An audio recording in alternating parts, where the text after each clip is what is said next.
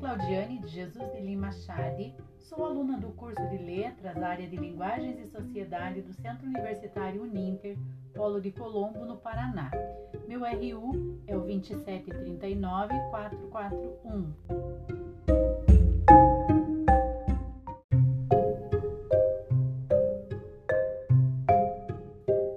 Hermínia Perucci é a personagem feminina que eu escolhi para apresentar e relembrar. Hermínia nasceu na década de 1920 em Curitiba e faleceu em 1996 vítima das sequelas de um acidente de trânsito.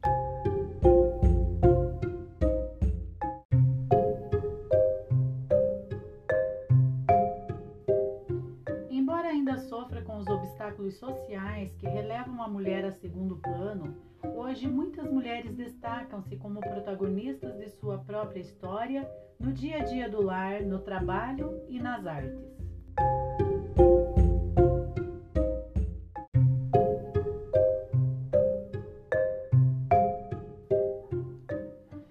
Hermínia Perucci foi uma filha de imigrantes vindos da região de Vêneto, na Itália, que se estabeleceram em Santa Felicidade.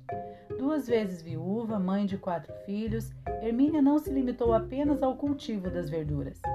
Ela também era quem vendia as hortaliças que produzia em suas terras. Todos os dias, muito cedo, quem passava pela região podia avistá-la em sua carroça, trafegando pela Avenida Manuel Ribas, dividindo espaço com carros, ônibus, ciclistas, entre outros. Hermínia fez história por levar leite e verduras frescas às portas de centenas de famílias. Fez história por usar o recurso e o meio de transporte que possuía. Fez história por ser uma trabalhadora humilde, defendendo o pão de cada dia dos seus filhos.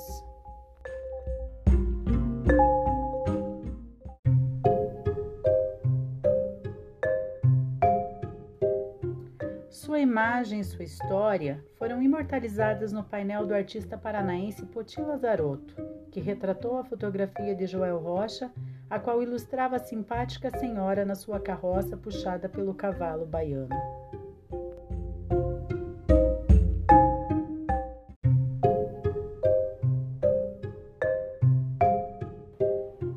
Além do painel retratado por Poti Lazarotto, Emília Perucci já recebeu homenagem ao lado de Flora Madalosso, outro grande nome que fez e faz diferença na cultura local.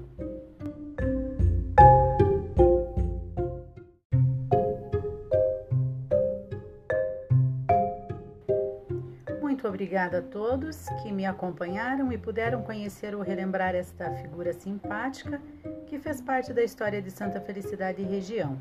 Obrigada pela atenção de todos e até a próxima.